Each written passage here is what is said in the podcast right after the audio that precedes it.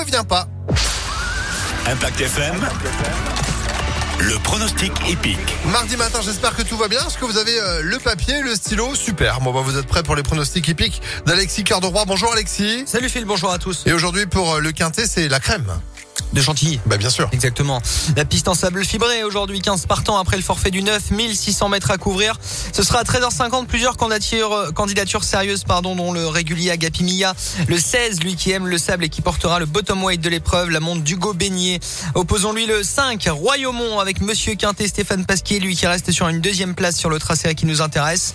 Arrivera ensuite le 4 Central Park West avec le crack jockey Christophe Soumillon, cheval qui semble proche de sa course. Enfin ne pas négliger le 6 Roberto Mount, décevant en dernier lieu mais muni de hier aujourd'hui pour l'occasion et le 11 Lettice Marvel avec Haute du Porté, lui qui est très régulier sur la piste en sable fibré 16, 5, 4, 6 et 11 pour aujourd'hui du côté de Chantilly pour demain retour à Vincennes au trot 2700 mètres. Ah, bah, ça nous manquait.